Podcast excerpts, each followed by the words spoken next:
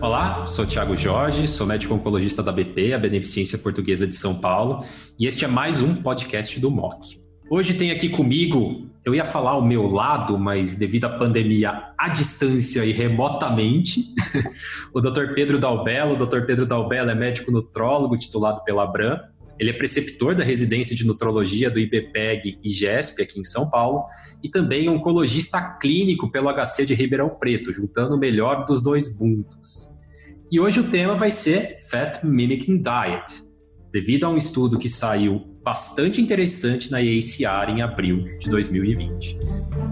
Bem-vindo, Pedro. Um prazer ter você aqui conosco hoje. Valeu, Thiago. Obrigado, obrigado você pelo convite. Sempre um prazer aí poder estar debatendo contigo. E você sabe que eu te trouxe hoje para um para um tema que é controverso, mas está em voga. A gente literalmente está saindo da academia para entrar na academia, né? Então a gente está saindo da modinha de academias, das dietas, e vendo literalmente como a gente pode adaptar as dietas para diversos tipos de tratamento na oncologia. E quero conversar com você hoje sobre o Fast Mimicking Diet, que foi apresentado na EACR, mas primeiro de tudo, você consegue explicar para a gente o que é o Fast Mimicking Diet? Tiago, é super importante esse tema. Mais uma vez aí, obrigado pelo convite. E acredito eu que o Fast Mimicking Diet ele só tende a crescer aí nos assuntos, enfim, em oncologia. Então, super legal a gente debater. O Fast Mimicking Diet ele é um termo usado aí para um protocolo nutricional e como o nome diz, né, uma dieta que tenta simular o jejum, tenta simular os benefícios do jejum. Na prática, quando a gente fala em jejum e os trabalhos tentam demonstrar isso, os benefícios do jejum, as pessoas, né, os protocolos são usados uh, com 48 horas de jejum. A pessoa só pode consumir água. Então, pensa um paciente é, com 48 horas aí em jejum, só podendo consumir água, isso é super inviável, poucos pacientes toleram foi aí que surgiu a ideia né, do, do Fasting Mimicking Diet, que, que, como eu disse, tenta simular os benefícios uh, uh, do jejum. E como que ele é feito? Né?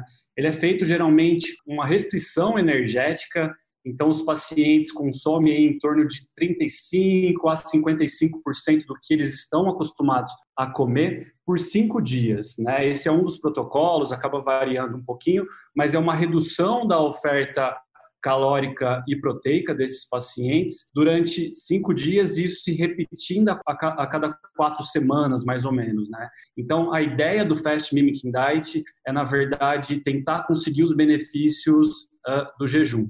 Quais seriam esses benefícios? Qual o racional de um jejum sendo que a gente se preocupa tanto com desnutrição para os pacientes em oncologia, a gente sabe que está associado a pior prognóstico, a pior tolerância a tratamento e assim por diante e deixar esse paciente em jejum não bate muito racional, né? Mas por que disso? Quando a gente fala num paciente emagrecido, Tiago, com caquexia, com sarcopenia já estabelecido, não tem por que a gente pensar em fast mimicking diet.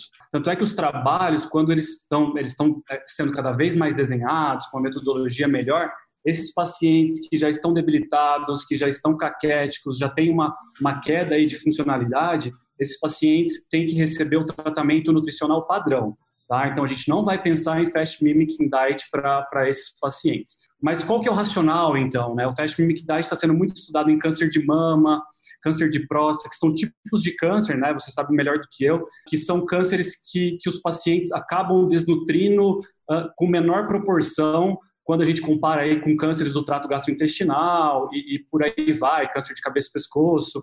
Então, os trabalhos estão sendo desenhados para esses pacientes, pacientes aí que giram numa prevalência de desnutrição em torno de 20%, né? diferente de um pâncreas, de um cabeça e pescoço que é 60%, 80% aí de desnutrição. Então, o Fast Mimicking Diet não visa, não quer piorar a subnutrição uh, já estabelecida de um paciente oncológico.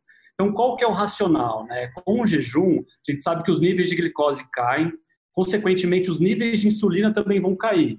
E a insulina, ela é um hormônio anabólico, é um, hormônio que estimula a diferenciação celular. Então, só por aí a gente já começa a ver os benefícios do jejum para esses pacientes. É, um outro fator de crescimento também que reduz com, com o jejum é o próprio IGF-1, tá? que ele reduz bastante nesse período aí de jejum ou de fast mimicking diet, né? que, é o, que é o objetivo aqui do, do podcast.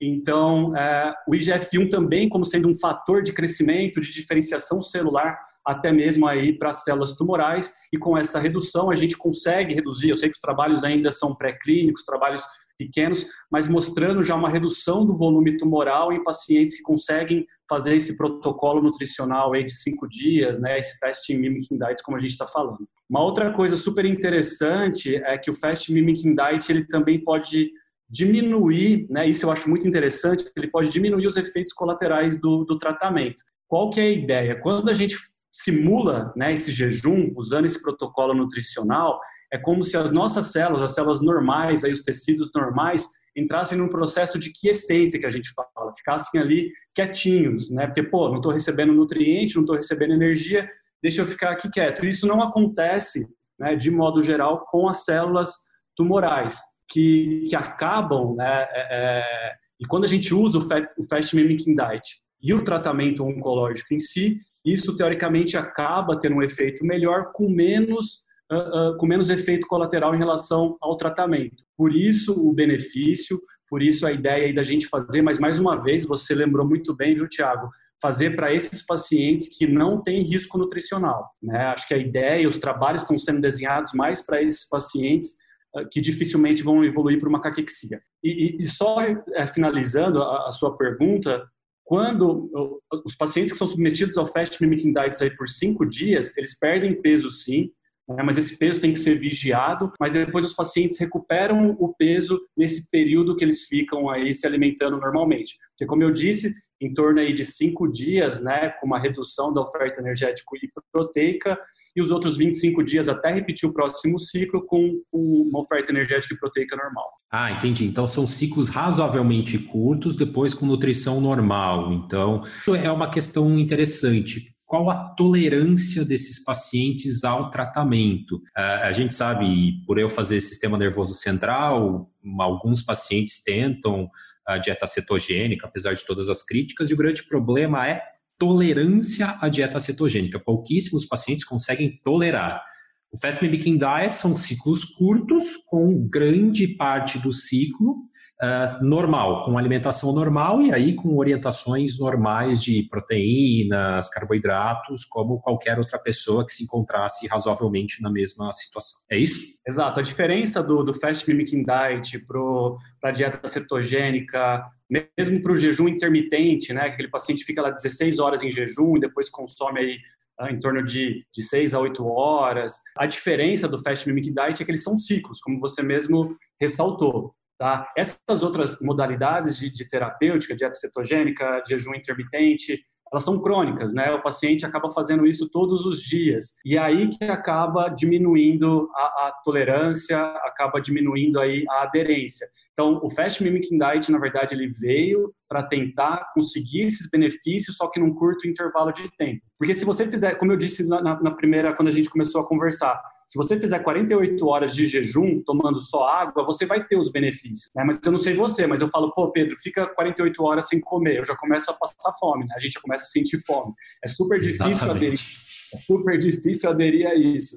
Então, na verdade, eu deixo, fico cinco dias aí com essa redução energética proteica, uh, uh, só que comendo alguma coisa. Né? Eu sei que a oferta calórica gira em torno de 700 calorias a 1.100 calorias, mas os trabalhos uh, mostram que de 60% a 80% dos pacientes estão tolerando essa modalidade. Então vamos entrar no trabalho propriamente dito da ACR e eu queria que você comentasse um pouco sobre esse trabalho, mas que basicamente foi feito em mulheres em manipulação hormonal, ou seja, em tratamento com uh, anti-hormônios e tanto pacientes, se eu não me engano, metastáticas e em adjuvância, né? Fala um pouquinho para a gente, e aí faz sentido essa manipulação hormonal de IGF e assim por diante, através da dieta. Exato. Esse foi um trabalho, Tiago, que na verdade é, foi apresentado na ICR, como você disse agora, no final de abril de 2020.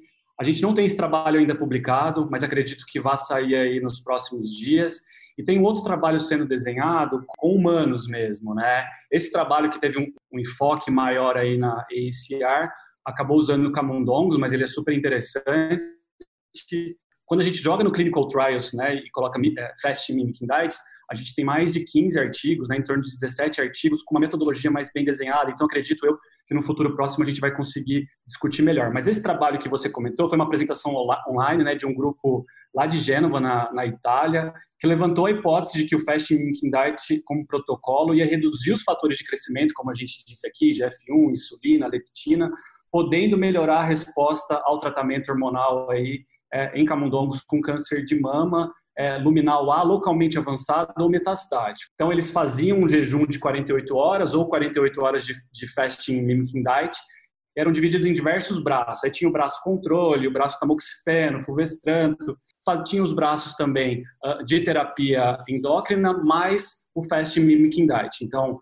fast mimicking diet tamoxifeno, fast mimicking diet e, e fulvestranto é, mostrando que esses braços, quando a gente associa com, fast, com a terapia hormonal com fast mimicking diet, a gente tem os melhores resultados aí em, em volume tumoral, em maior tolerância. É, e depois de um período de intervenção, esses, esses camundongos foram sendo acompanhados, né, mostrando que permanecia esse, esse volume tumoral aí permanecia menor em relação aos outros braços. Mais uma vez, é a associação do fast mimicking diet com a terapia é, hormonal. Né? A gente não pode pensar que só o fast mimicking diet por si só vai fazer todo o trabalho. O trabalho documentou dosagem de insulina, dosagem de GF1 e acontece isso mesmo que a gente que a gente falou, né, no jejum, a insulina cai, GF1 cai e posteriormente injetaram, isso foi mais interessante, GF1 injetaram leptina nesses pacientes mostrando que o tumor voltava a crescer corroborando aí com a hipótese. Né? Então é muito interessante, mais uma vez tem um trabalho mostrando é, é, que vai ser desenhado em humanos, como eu disse, mas a gente aguarda aí os resultados. É, mas, se eu não me engano, eles apresentaram algumas evidências de pacientes até que estavam em uso de palbociclib, já tinham até progredido em primeira linha com hormonioterapia e tiveram reversão, né, nova resposta, mesmo sem mudança de tratamento, apenas pela associação do Fast Mimicking Diet. E isso parece bastante interessante, não? Isso, exatamente. Quando a gente é, faz a associação de fulvestrante com, com palbociclib, é muito interessante, Tiago, porque assim, teve paci os pacientes que foram seguidos, né? Estavam lá com fulvestranto, palbociclib e de repente progrediram. Quando você começava para esses pacientes, quando você colocava o fast mimicking diet, esses pacientes tinham uma nova resposta, mantendo o mesmo tratamento, mantendo a mesma linha do tratamento. Então isso também foi bastante é, interessante, mostrando que o tumor sim, ele vai se adaptar, ele vai criar mecanismos de resistência, mas quando você aí entra com fast mimicking diet nesses casos, os pacientes acabavam tendo é, uma melhor resposta e voltavam a responder a mesma droga que antes eles não estavam respondendo. A associação de drogas foi o fulvestrante e o palbociclib. É, e outra coisa sobre vida livre de progressão. Quando você pega o braço, o fulvestrante, palbociclib e fast mimicking diet, também esses pacientes são é, claramente superiores. E assim, eu acho que faz todo sentido eles estarem expandindo isso para uma corte maior de pacientes e acho que você vê no futuro próximo que a gente tenha viabilidade desses protocolos, né? Tolerável, diminui efeitos colaterais e ainda por cima pode reverter a resistência ao tratamento, né? Pelo menos é o que a gente espera desses dados bastante iniciais, mas que são bastante promissores. Não, exato, é fantástico. Acredito eu que no futuro próximo a gente vai conseguir usar sim, viu, Tiago, isso com mais embasamento, eu acho que, que a gente já pode começar a pensar né, em instituir esses protocolos, mas mais uma vez para pacientes aí que não é, tem risco nutricional, como a gente já falou aqui várias vezes, mas eu acho super importante a gente ressaltar isso. Um outro hormônio que eu acho que é só para colocar aqui, Tiago, para a gente é, deixar um pouquinho mais claro, é a leptina. Né?